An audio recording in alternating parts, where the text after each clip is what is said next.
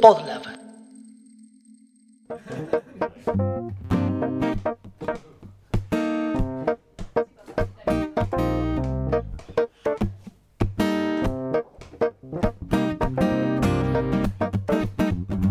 Café con Java es un podcast que no habla de café ni de Java, sino que tiene como fin desentramar al individuo de sistemas.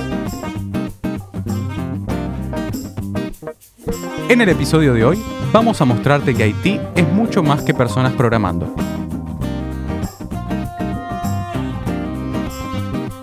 Bienvenides.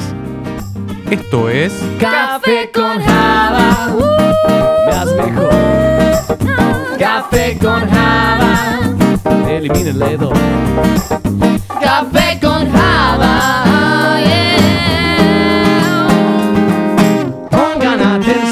Atención, esto es podcast del Piola.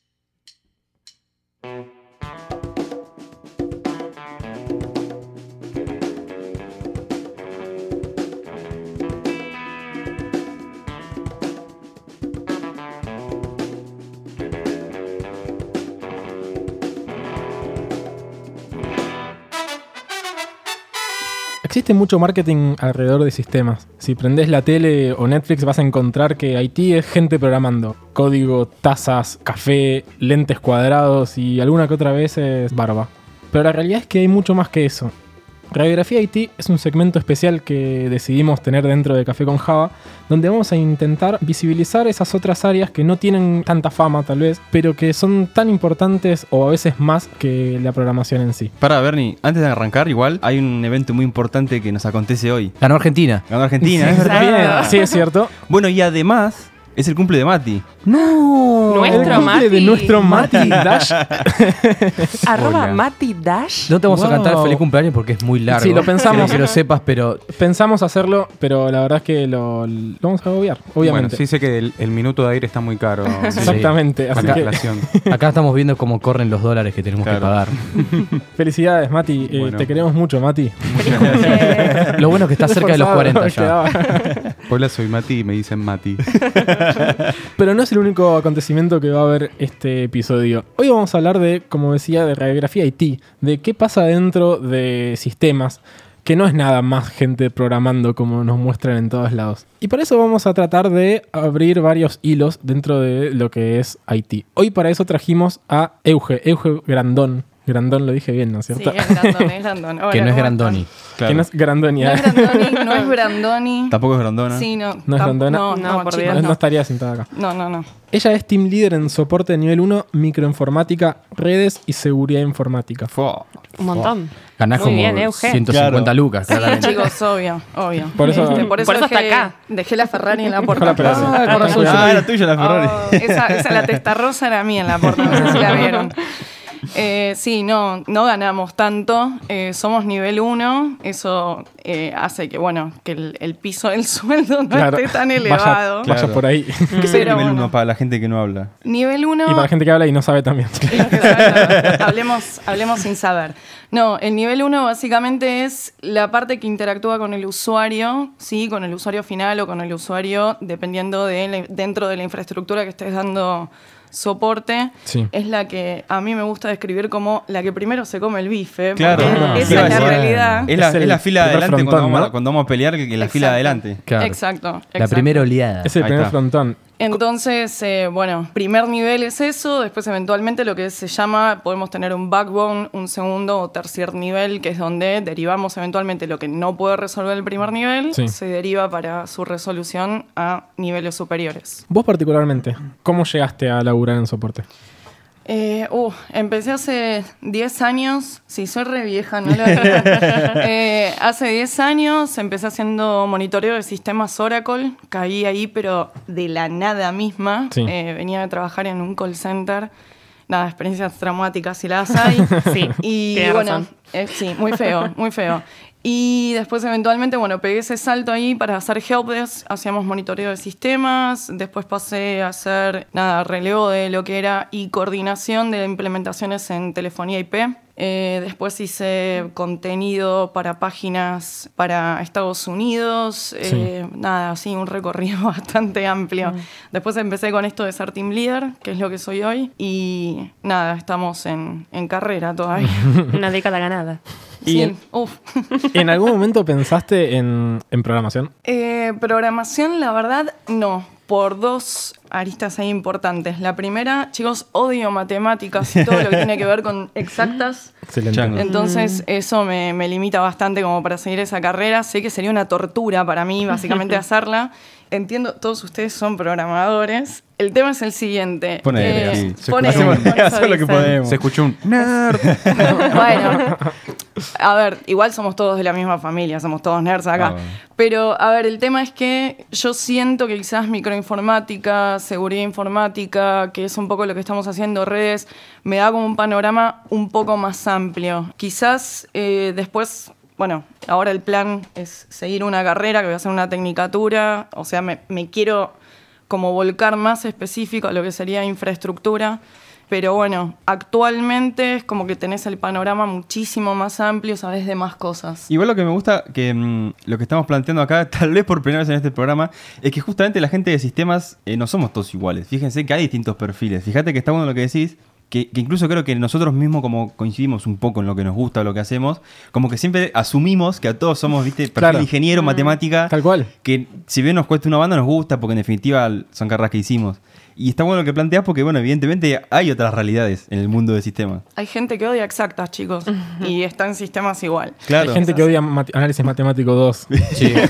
Yo soy uno. Yo soy Hola. uno, Yo diría que hay gente que no la odia, porque el resto sí, porque... No conozco a nadie que no la odie igual. Claro, eso voy a Yo tampoco, ¿eh? La verdad que nunca escuché, che, qué lindo, no sabes qué curso Ay, hoy. tengo unas ganas de hacer unas Claro. integrales Tengo una gana de derivar. Igual, al margen, yo tengo que decir que quizás siendo siempre el contra, ¿no? Como me caracterizo por Oh, ser. A mí bueno. matemática es una, una materia que me encanta. Igual a mí nos pasó por encima 50 veces, ¿no? Como a todas las que le hicimos. Dicen exactas que tenés que dar al final todavía. ya se me venció, así que tengo que hacerlo entera. Gracias, igual. De nada. El recordatorio tierno ahí siempre. Euge, Sí, vos sos siempre la que está resolviendo los problemas de los demás. sí. ¿Quién resuelve los problemas de la gente que trabaja en soporte? No vale ¿Quién- decir ¿Hay un soporte de un soporte? No. Así de duro y violento. Así de dura es la vida. Eh, no, siendo team leader, la verdad es que es una posición, si bien es súper gratificante en un montón de cosas, Sí. eh, o sea, tenés varios frentes que atacar. Primero, eh, tenés que vos salir, a ver, por- vamos a llevarlo a lo práctico.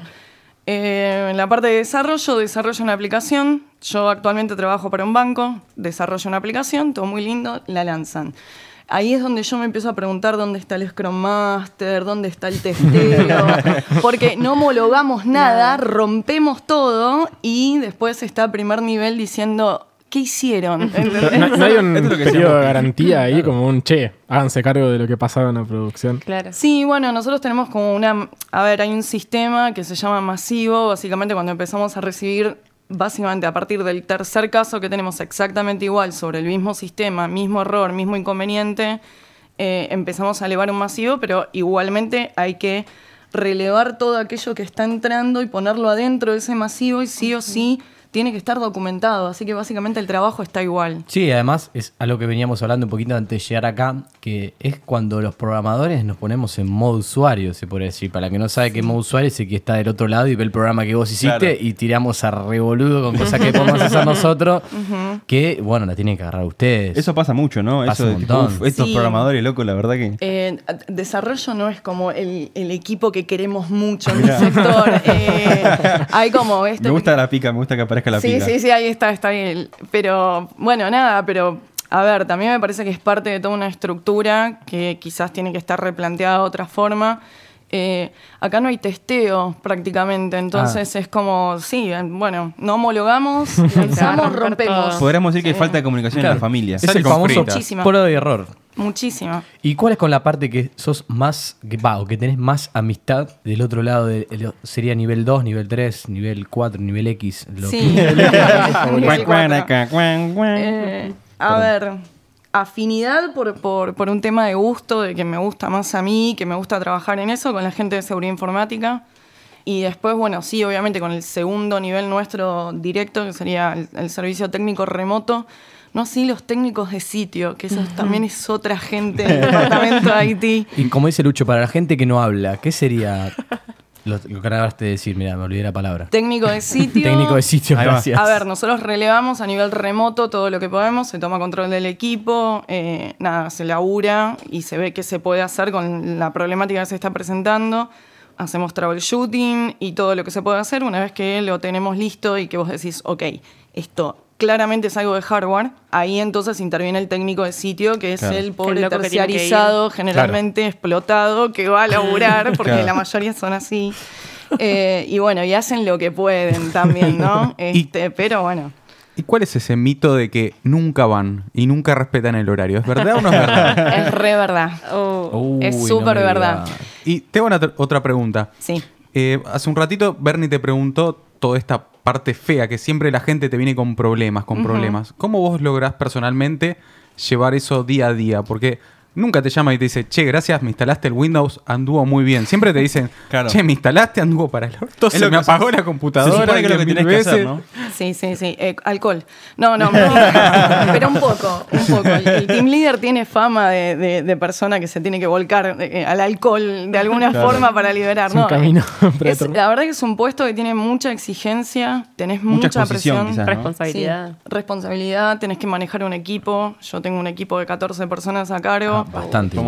Sí, en Es su bastante. momento supe tener 40, ahí fue cuando consideré internarme eh, Ah, para bien. recuperarme psicológicamente. Con razón nos pediste más de cuatro cervezas hoy. A mí, a mí me llamó la atención. Esta es como la quinta, parece, parece tranquila. Te juro que me llamó bastante. ¿Viste como los simuladores, así como la ves? Cinco birras por día. Tranqui. Claro. No, no, bueno, pero la parte buena, igual para no hablar de todo lo malo. Esa va a ser la, la otra pregunta. ¿Qué es lo bueno? ¿Qué es lo, bueno? mejor? de Hay tu algo bueno. Bueno, Si tuviera que eh, decir, mato a mi vieja por esta parte del laburo, ¿cuál está. sería? No, ninguna. A Bueno, ver, muy no, bien. no. Pasó el Eh, psicotécnico, listo. Este, no, a ver, realmente no es que hay algo súper que vos digas, che, qué genial esto. Sí hay momentos de mucha gratificación, que es, a mí particularmente, va a sonar un toque de mago capaz lo que voy a decir, pero es verdad, cuando la gente que yo tengo dentro del equipo es ascendida o es promovida, eh, a mí como jefe me da mucha satisfacción, muchísima, porque es alguien que lo agarras. A ver, yo generalmente trabajo con chicos que son súper jóvenes, 20, 22 años, que están recién recibidos o no, o todavía no están haciendo la carrera. 22 años y recibido, ¿dónde lo viste? No, no, no, no. Bueno, pero hay gente que hace Perdón, ¿eh? tecnicaturas, ¿eh? Hablo, hablo de mi propia frustración. Vos porque no sé, yo sé tu historia, Lucho, no. El tema es que hay gente que te hace tecnicaturas de dos, tres Claro. años, ¿me entendés? Y capaz son pibes que ya tienen una tecnicatura hecha, pero no tienen la experiencia laboral. Claro. Entonces saben todo y se te sientan y no te saben redactar un correo, ¿entendés? No saben cómo, no sé, hacer un manual, bajar información. Entonces...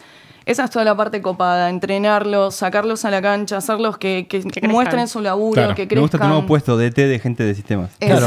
me encanta. Vendrías a ser la Scaloni de este grupo de gente. Yo creo que los manejo mejor igual. ¿eh? Bueno, bueno, Tomá pa' vos. claramente. Pero bueno, cuando nombraste lo de tomar la computadora, ¿no? Porque es algo muy personal. ¿Te ha tocado ver cosas que vos decís, nah, no podés tener esto acá? ¿O qué Eh, tenés acá, papá? O mamá. Esto es o- ilegal, señor. Sí, usted se tiene que arrepentir y a nuestro amigo Samir. Eh, bueno, a ver, trabajo para un banco y está bastante estipulado. A ver, lo que en sistemas nosotros o en sistemas de la parte nuestra le decimos la caja boba. O sea, cuanto más limitado pueda estar el usuario final, mejor, Mejor. porque Claro. menos toca. Sí. O sea, permisos de administrador, olvídate. Entonces es medio difícil que en este ambiente al menos tengan como cosas. E incluso, incluso el peor usuario es el que se cree que sabe un poquito más y quiere Ay, empezar a meter mano. Y rompe todo porque claramente sabía. Señor, no toque. Claro. Señor, no toque. No, déjelo pero yo, así. yo hice un cursito una vez. Ah, Claro. sí, sí, bueno. A mí me gusta porque empezamos con la teoría conspirativa también. Que Es es como, hermosa. mira, yo te llamo porque tengo esto, para mí que pasó esto. Claro. O sea, Claro. ellos nunca tocan nada, Como ir nunca rompen médico. nada. Para mí que es claro. un virus. Cuando te dicen, para mí pasó esto porque hicieron algo de eso. Claro, Claramente. Tocaron algo que no tenía Mira, para mí alguien borró la carpeta System 32. Claro. No sé quién fue, pero no para mí la borraron. Bueno, pero ves, eso no pasa porque no tienen permiso de administrador, Bueno, gracias es- a Dios. Eso es una buena manera de cortar la canilla. Sí, totalmente. Y en, en otras empresas que haya trabajado no hace falta que digas nombres. ¿Qué fue lo más indecoroso que llegaste a ver? Claro, lo peor, que digas. no. Ah, bueno, Estamos no. buscando morbo acá, ¿viste? Claro, Sí, dame noticia, dame, rating. para eso, dame rating. Bueno, les tiro morbo, morbo. Querían morbo, a ver. Queremos morbo. Sí, sí. Ahora se la bancan. Ahora, La eligió claro. Lucho la pregunta. Ah. A mí me cabe igual, eh, dale. Está De bien, fondo bueno, la bueno. abuela muerta. Em, Ay. Trabajaba en una empresa que le dábamos soporte a diferentes cuentas, eh, unas cuentas de videojuegos, que era como muy copado, porque era muy divertido, podíamos Claro. testear cosas y, y demás. Y después había otra cuenta que le daban soporte a lo que eran los pagos online de las páginas porno. Mira. Eh, así que ahí vimos cosas muy indecorosas. Este, básicamente, de hecho, había como un disclaimer cuando empezabas a trabajar en el lugar, porque había que testear usuarios, o sea, los login. Entonces, si el usuario no se podía loguear, vos tenías que ir a buscar la contraseña en Vault y con eso te tenías que loguear en las páginas que se pagaban, en, por ejemplo, Brazers. Me imagino los Lo usuarios. deben conocer, tipo, No no, sé de qué digan que hablando. no, no digan lo, que lo he no. escuchado hablar. No sé de qué están hablando, ¿eh? Perdón, ¿No están, están preguntando alguna que no sea Bracer, que no sea muy conocida, si puedes recomendar. Eh, no, Para No, que agarre el llega. celu. No googleemos eso. ¿Ven? Esas son las cosas que no hay que googlear en el laburo. ¿Tenés algún usuario que te haya quedado? No, Alguna prueba gratis, no. No, y bueno, eran, nada, a veces ibas caminando y pasabas por el piso, yo era supervisor de piso en aquel momento y era como, bueno, sí, se tranqui. veían cosas. Bueno. Claro, señora Claro. no juzgue igual. Era Claro. el disclaimer, señora no juzgue. No, era bueno, cada ¿Qué es uno lo que con va a la lo- industria del me- porno, no? Trabajo es trabajo. Igual era muy divertido cuando llamaban, esto era para, para Estados Unidos, y era muy divertido cuando llamaban, por ejemplo, no sé, las mujeres Preguntando por los los de- gastos. por los detalles de los, Ah. de, la- de los consumos de las tarjetas de Ouch. crédito. Claro. Entonces era, aparte, yo tenía una compañera que le encantaba gritar los nombres de las páginas, que eran como muy descriptivos, que no lo vamos a decir acá. Chongosenbolaingas.com No, eso es súper tranquilo. no, la descripción de los videos, Es, es terrible y, era, y a ella le encantaba decirle los nombres de las páginas y se empezaban a escuchar los, No, muy las fuerte. discusiones familiares Claro. en ese momento, o niños ay. que robaban tarjetas de crédito, era como, ahí está, querían Divertido. morbo, ahí, Ahí tengo- y te voy a preguntar otra de morbo, porque ya que esto es morbo con Java, en realidad no es más café. O Java con Sí. morbo. O Java con Java con morbo. morbo me gusta. Y te quería preguntar, ¿qué onda los backups de los mails? Porque yo sé que hay aplicaciones que vos podés bajarte ese archivito por mail, se puede ver todo, que no están cifrados ni tienen contraseña, nada, y podés ver Claro, todo lo que los raro. tipos acab- acaban de mandar o mandaron o van a mandar. Bueno, tenés diferentes tipos de correo. Eh, tenés Lotus, por ejemplo, que es eh, hermoso como todo lo que hace IBM, palazo, este, me hago Sí, sí. cargo. Todos los que lo usamos sabemos que es bastante malo. Es horrible, Sí, es horrible, es horrible, es arcaico. Eh, pero bueno, tenés Lotus. Lotus, por ejemplo, tiene un sistema de archivado. A ver, todo eso con permiso de administrador en el equipo, o sea, es súper simple. Entrás y se ve todo. De hecho, nada, cuando estás del otro lado, como nosotros, podés ver exactamente dónde está toda la información almacenada y guardada. Y sí, podés acceder a todo. Chats, mail, enviados, recibidos, borrados. eh, Claro. ¿Y te, y te ha tocado encontrar algo comprometedor que digas, upa, esto mejor no lo vi? Mejor que no lo haya visto. Em, Cuando estás stalkeando a alguien, por ejemplo, ¿no? No, no, no, no, pero sí capaz nos pasa que capaz estás, no sé, levantando remoto en, en un equipo y alguien, no sé, tiene los recibos de sueldo abiertos Claro. o cosas que capaz no está tan bueno, te deprime. Es Claro. que, no. Yo tengo la pregunta paranoia. A ver, a es ver. chats internos, mails, conexiones de Wi-Fi, cualquier tipo de cosas que hagas. Yo siempre flasheo que todo eso va a estar monitoreado y controlado y por tanto es como, ay, no, no, para. Voy a hablar mal de mi jefe, me voy a desconectar de la red Wi-Fi, Claro. voy a conectarme a mi 4G y voy a hablar a través de ahí. No sea cosa que alguien esté levantando mi contenido cifrado de WhatsApp y, bueno, y lo esté leyendo. Punto a Si punto. trabajas en Google, seguro lo están Sí. haciendo, aunque estés Sí. en la red 4G, o sea, olvídate. Eso Google lo igual aunque estés acá, tipo Google Sí. es como otro o sea, nivel. eh, es otra liga. Google Ya, nos ya. escucha. Eh, Hola, Google. Pero más allá es una empresa que no sea necesariamente Google. Claro. ¿Existe algún tipo de registro, por ejemplo, de lo que es, no sé, lo- los sistemas de chat internos de las compañías y demás? Eh, sí, queda todo, todo Queda queda, todo. guardado. o el sea, no famoso forma- Sometime, seguro. Ay, bueno, sí, eso es lo que te digo de, de Esto, lo aparte, que queda gra- sí, esto otra vez digo, ¿no? Para el que se no- imprimía en papeles se archivaba. más o menos. En tarjetas perforadas. Claro.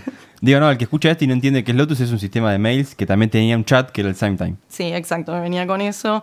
Bueno, ahora igual muchas empresas eh, están migrando a lo que es 365. Por favor. Y yo me Eh, acuerdo que, perdón, que tenía un rip-off directo de los emoticones del Messenger. Sí, sí, era. Sí. Que eran las cartas del. Messenger en el 2018, tipo. Depende de la versión, porque había dos versiones. Hay una versión que ni siquiera podés poner adjuntos en, en el chat.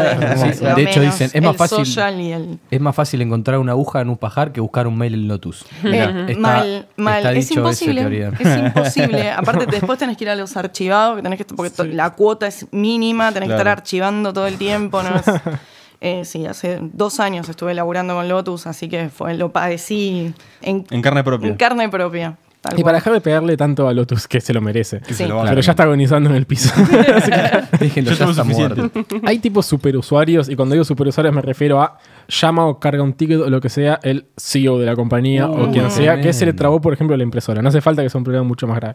Hay una repriorización tipo Sí. apagamos todo, córranse todos, tenemos que ir a- y salvar esto. Sí, claramente. Está la Hay lista- la lista blanca.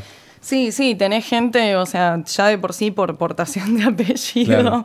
que ya sabes que esa gente, bueno, hay que priorizarla. Rojo, claro. Sí, sí, es tipo el de Batman. Eh, Claro. Y nada, y después tenés eh, la gente que trabaja en la parte de financiera, es como súper crítico, o sea, todo lo que tenga impacto, que lo que nosotros le decimos alto impacto, que básicamente es el banco está perdiendo guita. Claro. Claro. Eh, eso hay que correr. Sí, o sea, sí, no sí. hay opción. Por eso, lo que tiene esta parte de soporte es que tiene mucha demanda y tiene mucho estrés en el sentido de que vos no podés setearte tus tiempos para laburar. Claro. Estas cosas explotan. Son emergentes. y vos, te- o sea, somos bomberos todo el tiempo. Vos Claro. estás apagando incendios Es un 24 constantemente. O sea, se rompe esto, se arregla esto, se rompe lo otro. Sí. Y así, cuando querés acordar, son. Justo el otro día los escuchaba a ustedes en, en un episodio pasado que decían. Porque no hay nadie Euge que es labure". oyente Sí, acérrima de la Creo- primera de- hora. Creo que es la primera Sí, oyente que viene acá y habla y que escuchó Sí. los episodios antes. obvio. Obvio, todos. Eh, Así que puntos extra. Sí. Y, y Silvi también cuando fue oyente. Es verdad, es verdad. El- Bueno, en pero- anterior temporada. Pero vos sos parte de la cruz, ya es como que va por otro lado. Bueno, no. Ya vas a ver en casa.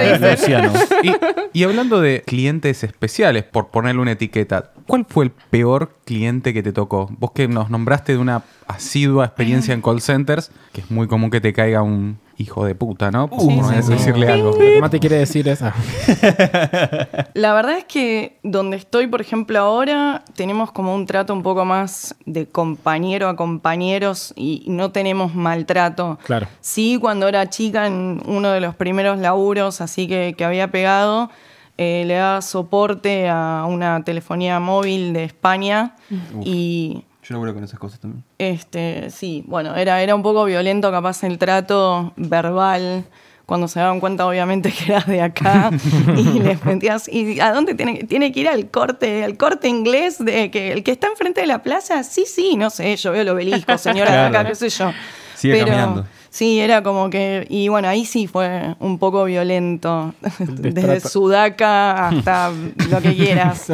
Pero sí, bueno, son, son cosas que también se aprende porque vos ten- tenés que aprender a moderarte en esos momentos. Igual, no sé, yo actualmente como que los veo a veces a los chicos en el equipo y yo es algo que, al contrario de lo que debería ser, yo con los años perdí mucho la paciencia con lo que es customer care. O sea, Claro. no- ya no tengo paciencia. Entonces, Ah, no era así. No, No. Esa no se iba, no se iba desgastando. eh, claro, sí, sí, no, empecé, llegó un punto que ya Y no pero lo ahora como hacer team más. leader tampoco hace falta que vos seas exactamente la que está al frente de eso. No, no, de hecho yo salvo cuando hay algún pedido de quiero hablar con un supervisor. Mamá pato, una cosa así. Supervisor. Igual yo te hago arrepentir de pedir hablar con un supervisor instantáneamente.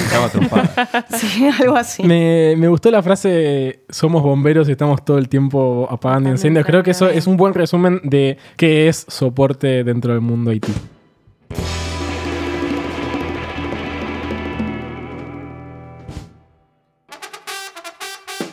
¿Qué haces, Luchín? Anoche tuve un sueño que me pareció genial. Estábamos en un evento donde venían unos cracks a contarnos sobre distintos lenguajes de programación y tecnologías. Ahí en el medio me agarré una sed y entonces viene mi amigo Bill y me ofrece alta birra. Y ahí fue cuando me caí de la cama y dije, uy, qué dura es la vida. Pero amigo, ese sueño se puede hacer realidad. Vos tenés que venir a las Dev Nights de Endava. La combinación perfecta entre aprender a hacer networking y macerar todo con una buena birra. Ah, me encantó. ¿Cuándo vamos? ¿Y va a estar el amigo Bill? Eh, sí, sí, Bill y todos los héroes de Marvel. Vos estate atento a las redes sociales de Endavalatam, que son arroba Endavalatam, y ahí te vas a enterar de todo. ATR, perro. Café con Hablamos entonces con Euge de lo que es soporte y tenemos la otra cara de la moneda de eso que a veces es muy invisible pero que está constantemente presente, que es infraestructura. Y para eso dijimos a quién le podemos preguntar o quién nos puede contar un poquito más de esto y todos pensamos en el señor Pablo Saro. ¿Cómo andás Pablo? Te tenemos por teléfono. Me tienen por teléfono. Sí, porque no te animaste a venir, No claramente. se animó a venir. No me animé a ir y me la rebanco. Ah, bueno, dicen, dicen que vivís lejos igual, Pablo. Vivo lejos y no, igual me encanta la presentación porque me dijiste, soy un número, la otra cara de la moneda. La otra cara de la moneda. Es verdad. Bueno, puede ser un cabildo, depende. O un solcito. También. Claro. el, el solcito me gusta un poco más. Ahí va, ahí va. Pablo, ¿cómo llegaste a laburar en, en infra o en tecnología? Uf, ¿cómo llegué? La realidad es que mis inicios fueron eh, eh, como programador. Mirá. Ah. Pero- Mira. Esto no lo sabe nadie. Pará, y, La primicia. y el piso al basic. y, y- y sí, en Visual Basic. Por eso no, por eso, Por eso no lo cuenta. tanto. Eh, por eso no lo cuento y por eso Cristian me quiere tanto, porque Claro. me entiende. Entiendo. Eh, no, lo mis mismo. inicios fueron como programador, pero pasó que mi primer laburo de verdad, que cobraba guita por hacerlo y no lo hacía por, por amor al arte, y me, me fue llevando por el lado de los fierros. eh, y, y eso fue un poco como un devenir no, no premeditado. Me empezó a, a gustar mucho, me empecé a meter, al principio me metí mucho con, con lo que era administración de sistemas operativos Linux y ahí me nada, caí de cajón en lo que es, en lo que es infra Claro. eso fue llevándome después con el tiempo a, a ir creciendo, metiéndome un poco en, en- en redes, un poco en la parte de, de sistemas operativos, de, como, como sysadmin, Sí. y parte de telefonía, telecomunicaciones, y después volví ya como más a, a todo lo que es infra en general, eh, y hace ya unos cinco años más o menos tuve la oportunidad de, de empezar a liderar un equipo, y bueno, ahí quedé como con todo, ¿no? Claro. Y acá estoy, ahora me surgen muchos de ustedes. Y así como aquel que quiera estudiar, por ejemplo, para ser líder de equipo de programación y demás, dice, bueno, me meto, no sé, a estudiar una ingeniería en sistemas o algo así. Aquel que quiere especializarse posta en infra, ¿qué estudia? ¿Qué carrera es la que está ahí atrás? Mirá, en mi caso sigue siendo sistemas, Sí. pero me, me suena que hay mucha gente que viene del palo de, de- de electrónica, Sí. eh, que yo- Mm.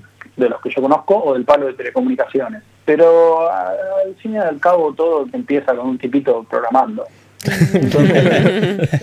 Me encantó. Un Yo creo, yo creo, yo creo que, que, que el sistema siempre, por el lado de, de cualquier cosa que tenga que ver con tecnologías de la información, siempre es la carrera más completa, o por lo menos es la que te hace, la que te abre la cabeza a entender el porqué de las cosas. Si tuvieses que definir así con poquitas palabras, ¿no? Sin repetir y sin soplar. ¿Qué es infraestructura para aquel que no tiene idea? Domingo. Me, gusta, me gusta la definición. Eh, nada, yo lo definiría. ¿Cómo, cómo definir infraestructura sin decir infraestructura? Es, Me gusta. es un muy buen desafío.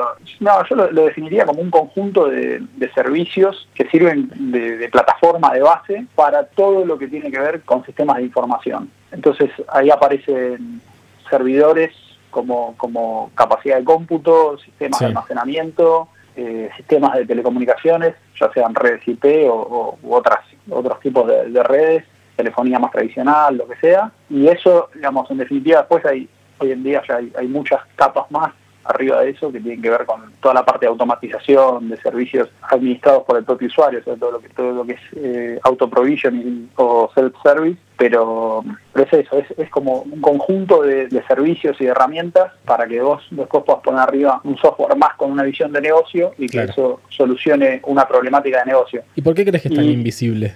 Y es invisible justamente por eso, porque no, no, no resuelve la problemática del negocio, sino que es un como, o sea, somos como un prerequisito. Mm. Claro. Es, es como... o sea, Es co- si- perdón, Pablo, es como eso que se nota si no está, pero que si está nadie se da cuenta. Exactamente, yo siempre digo que cuando IT funciona bien nadie dice nada. Claro, Sí, el y cuando funciona no. mal te putean todos. claro. Entonces lo, lo mejor es que nadie hable de uno. Si nadie habla de uno quiere decir que todo funciona bien. Che, Pablito, yo esta respuesta un poquito ya la sé, pero me gustaría hacerte la pregunta igual.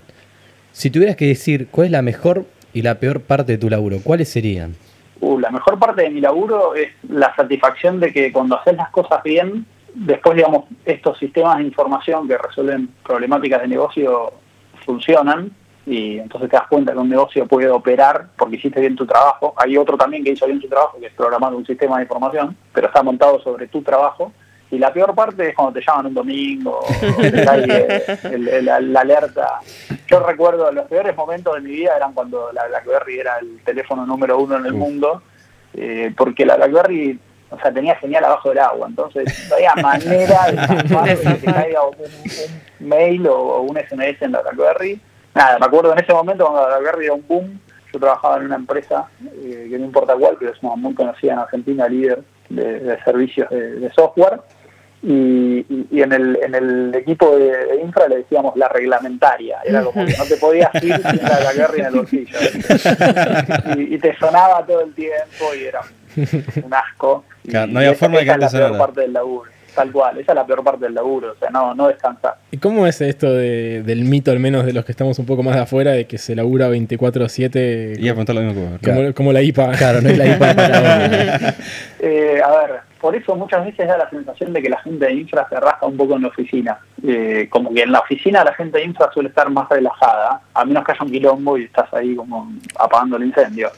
Pero un poco la gente de infra va a la oficina y a veces charla de cosas que pasaron o que van a pasar, pero el laburo fuerte muchas veces está desde casa o está fuera de hora. Incluso muchas veces, Pablo, es perdón, es necesario porque, claro, uno tiene que hacer mantenimiento, someterse en las computadoras de la gente y no lo puede hacer a las 3 de la tarde cuando está laburando, lo tiene que hacer después de haber sido así. Claro. Tal cual, iba, Instalar un parche de seguridad. ese tema, que es, es, es eso. Por ejemplo, a ver, hoy en día existen muchas cosas que, que ya no se hacen fuera de hora, porque están evolucionando los sistemas operativos y los equipos eh, más infraestructura, ¿no? Hoy en día ya hace rato, ¿no? Sí. Existe lo que es el hot patching y vos podés emparchar un, un kernel en vivo y en directo sin Claro, afectar sí. el, el sistema, pero también existen las cosas legacy y todavía tenemos un Windows 2008 corriendo por ahí. entonces, Un XP. Sí, entonces siempre te pasa que, que cuando vas a parchear tenés que, che, viste, como, no sé, como cuando estás baldeando el balcón y te fijas que no venga nadie para tirar el agua para la... eh, claro, tal cual. tenés, que, tenés, que, tenés que mirar si hay alguien y chiflar que lo vas a reiniciar. Tal cual. Por eso uno lo termina haciendo fuera de hora y después muchas veces todo lo que tiene que ver con infraestructura, en las compañías que no son, que no están montadas 100% en la nube, sigue pasando que si vos tenés que cambiar un, un equipamiento, siempre aparece el lugar donde, ah, no todo era redundante. Siempre está el cable que, che, ese es el único, si lo saco se corta todo, bueno, hagámoslo el sábado a las 3 de la mañana. Claro. Claro. Pablito, ¿sabes que algo siempre me llamó la atención, ¿no? De la parte de infra. ¿Qué onda con el rack? ¿Qué es la baticueva de ustedes, no? No me jodan. Ahí, tienen, ahí lo tienen a Alfred, que les tiene preparado el traje para venir a laburar, o, o la pizza preparada para venir a laburar el sábado. ¿Qué onda ahí? ¿Qué hay? El rack, buenísimo. El famoso rack. Eh, en realidad hay, hay- es como decís, es- hay como una toda una, una historia, ¿no? un mito eh, urbano alrededor del rack, porque en sí el rack es, es un armario, digamos, Claro. Sí, es una literal, estructura metálica. que, claro, es una estructura de metal con, con unas medidas estandarizadas, donde vos básicamente, y lo voy a decir a propósito porque no puedo obviar esta terminología muy argentina, raqueás un equipo, ¿no? Me gusta. O sea, eh, pon- Pones ahí un, un- un equipo, lo atornillás para que quede fijo y nada, le das conexión de, de energía eléctrica, alimentación eléctrica, le das eh, Aire acondicionado. cables de red, Claro. etcétera. Ventanas eléctricas. El rack, el rack es solamente eso. En realidad lo, lo interesante es lo que sería el conjunto del data center o, o centro de datos para, para hacerlo bien bien español, el, el centro de datos. donde, donde sí tenemos una- un acondicionamiento físico porque tenemos una, una temperatura garantizada, porque tenemos una seguridad física garantizada, porque tenemos las camaritas de seguridad, las portitas que no las abre cualquiera. En, en donde trabajamos muchos de los que estamos hablando ahora, tenemos hasta eh, lector biométrico para abrir cada puertita del rack, del frente o de atrás, de Wow. cada uno de los racks en donde están. Así que, digamos, Pero es tan una- sensible es lo que está ahí adentro que una persona cualquiera puede entrar y meter eh, y hacer quilombo, digamos. Y para que te des una idea, en el tamaño de una... Si, si lo digo en pulgadas quedó muy mal, ¿no? Pero en 19 No, pulgadas de, ¿por de ancho. Hacemos la 19 cuenta. pulgadas de ancho por, por 50 por centímetros. 4 pulgadas de, de alto, y más o menos Un cajón de birra, 80, un tamaño. 80. tamaño cajón de birra, ponele, si te gusta. Si te gusta. Pero, pero en, un, grande. en un- en un pedazo de fierro, vos tocas un botoncito y lo mantenés apretado y se apaga, Claro. como harías con tu notebook cuando te calentás porque Windows no responde y mantenés apretado el botoncito encendido. Claro. Y, digamos, perdón por el francés, pero tirás a la mierda toda una empresa. Entonces, Mal. Claro. eh, Mm. no, ya hoy en día, en, en- en esas medidas que le dije, que son muy poquititas, o sea, es lo que yo les acabo de escribir son dos unidades de un rack. Un rack normalmente tiene 40 o 45 unidades de, de alto, yo les estoy hablando solamente de dos. O sea, es, es un porcentaje muy chiquitito de ese rack que tiene una capacidad de cómputo tremenda. O Claro. sea, tenés capacidad de cómputo por ahí para meter, no sé, 200 servidores virtuales. Claro, se te vuelca la coca ahí y bueno, vas preso. Estamos Claro. en problemas. Che, Pablo, y hablando un poco de, de fierrerío. ¿La nube dónde la llevas? no, no hablamos de la reglamentaria. Pero en este contexto que, que es un poco volátil la economía del país y vos tenés un Pentium 3 ahí raqueado y tenés un plan de obs- obsolescencia que tenés que cumplir, ¿cómo haces para armar un presupuesto con este clima tan heavy? Que un día te levantás, el dólar está a 30, te desayunás con el 50. dólar a 50 y almorzás con el dólar a 100. 45. ¿Quién te dice? Si es que baja. Sí, bueno, eso depende mucho de la, la compañía en donde estás. A ver, yo por suerte hoy en día no, no- o sea, sufro eso, pero no lo sufro como por ahí que lo sufre una pyme argentina de, Claro. de 100 empleados, donde el pibe de sistema es eh, el flaco, nada, mantiene todo y cada vez que tiene que, que pedir presupuesto le dan para, para comprar un- clon armado por él y metido literalmente en un rack, no en un data center, Claro. y con eso tiene que hacer magia. Es un problema, sí. A ver, todos sabemos, los servicios de, de tecnología y, y- y la tecnología, el equipamiento tecnológico, eh, cotizan dólares y Argentina no es el mejor lugar para trabajar. Argentina no A cotizan veces- dólares. Argentina eh, cotiza en dólares, pero los salarios no cotizan en dólares. Claro.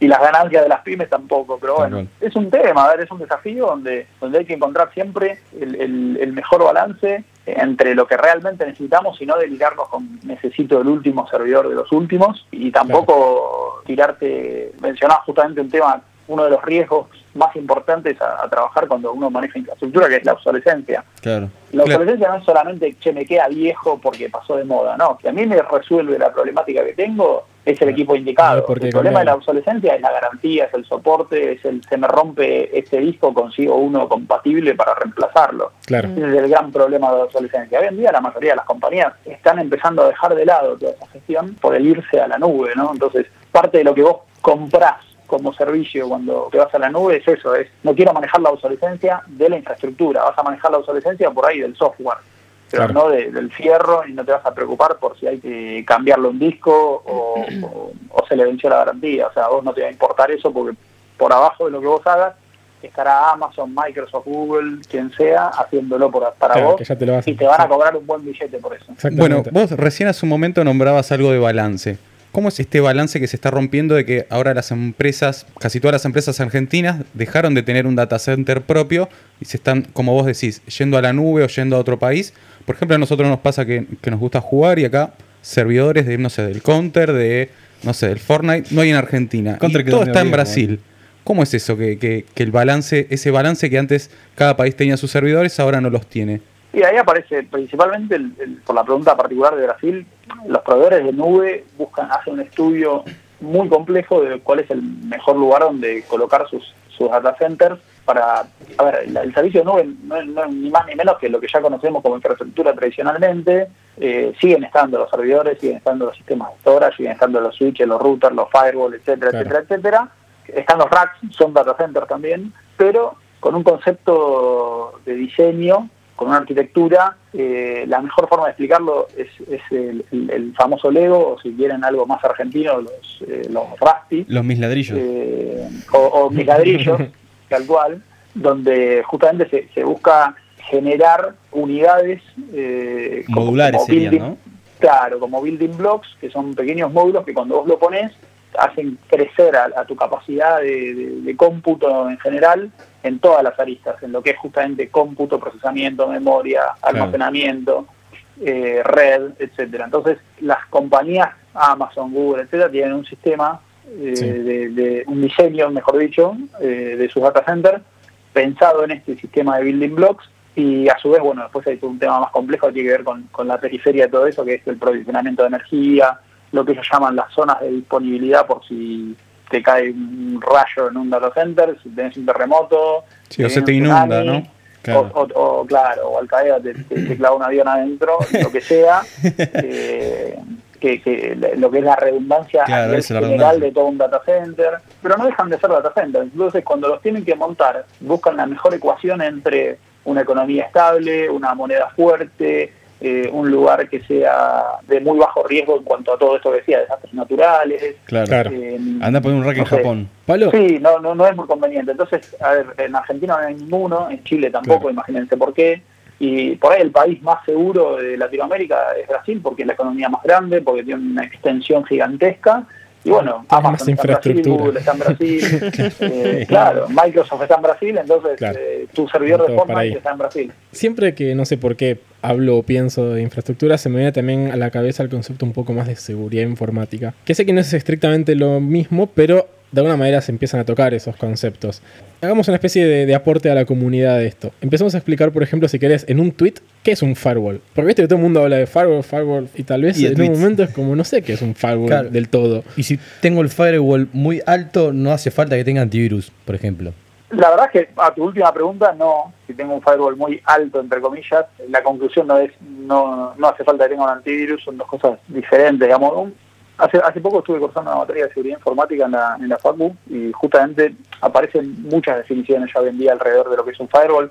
Toda la definición más tradicional es un dispositivo de, de seguridad a nivel red. Y, Sí. y escuchaba podcasts anteriores y hablaban de TCP/IP y voz por IP en el anteúltimo como, como protocolos o cosas Sí. por el estilo.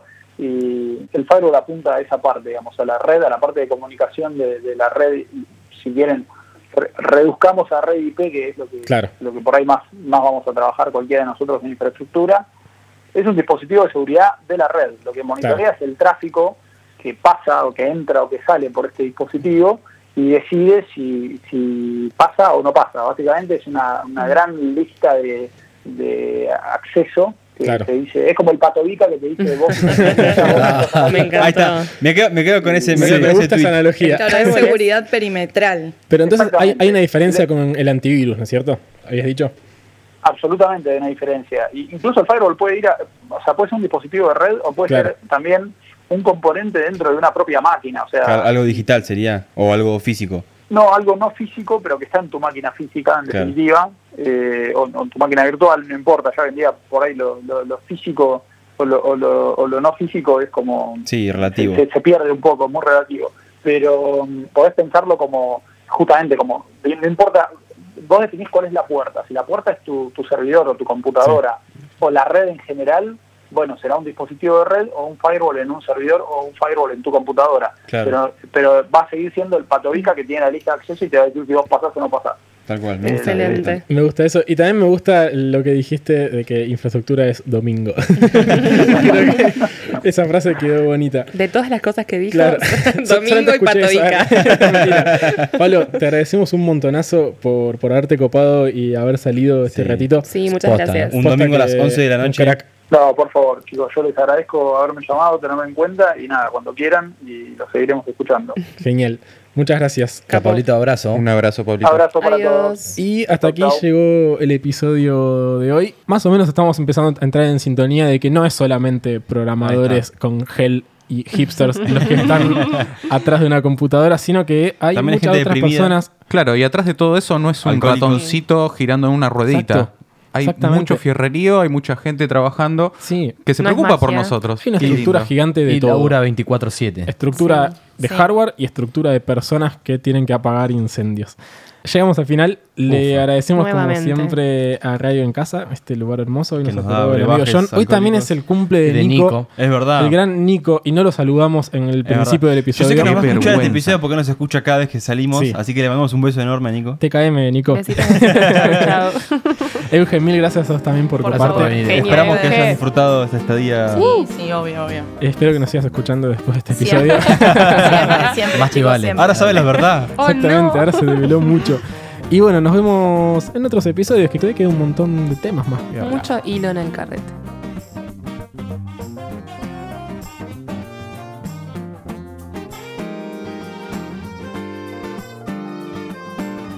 Café con Java está integrado por Matías Aristimuño. Silvina. El Christian con CH. Bernie Pau. Lucho, con producción de Podlab. ¿Te gusta lo que hacemos? Entonces deberías seguir a Podlab en las redes. Lo encontrás como arroba podlabmedia. Allí te vas a enterar de todas las novedades de este y muchos otros podcasts que claramente te van a encantar. Les agradecemos también a los hermosos de Cultural Bombing por las cortinas de cada episodio.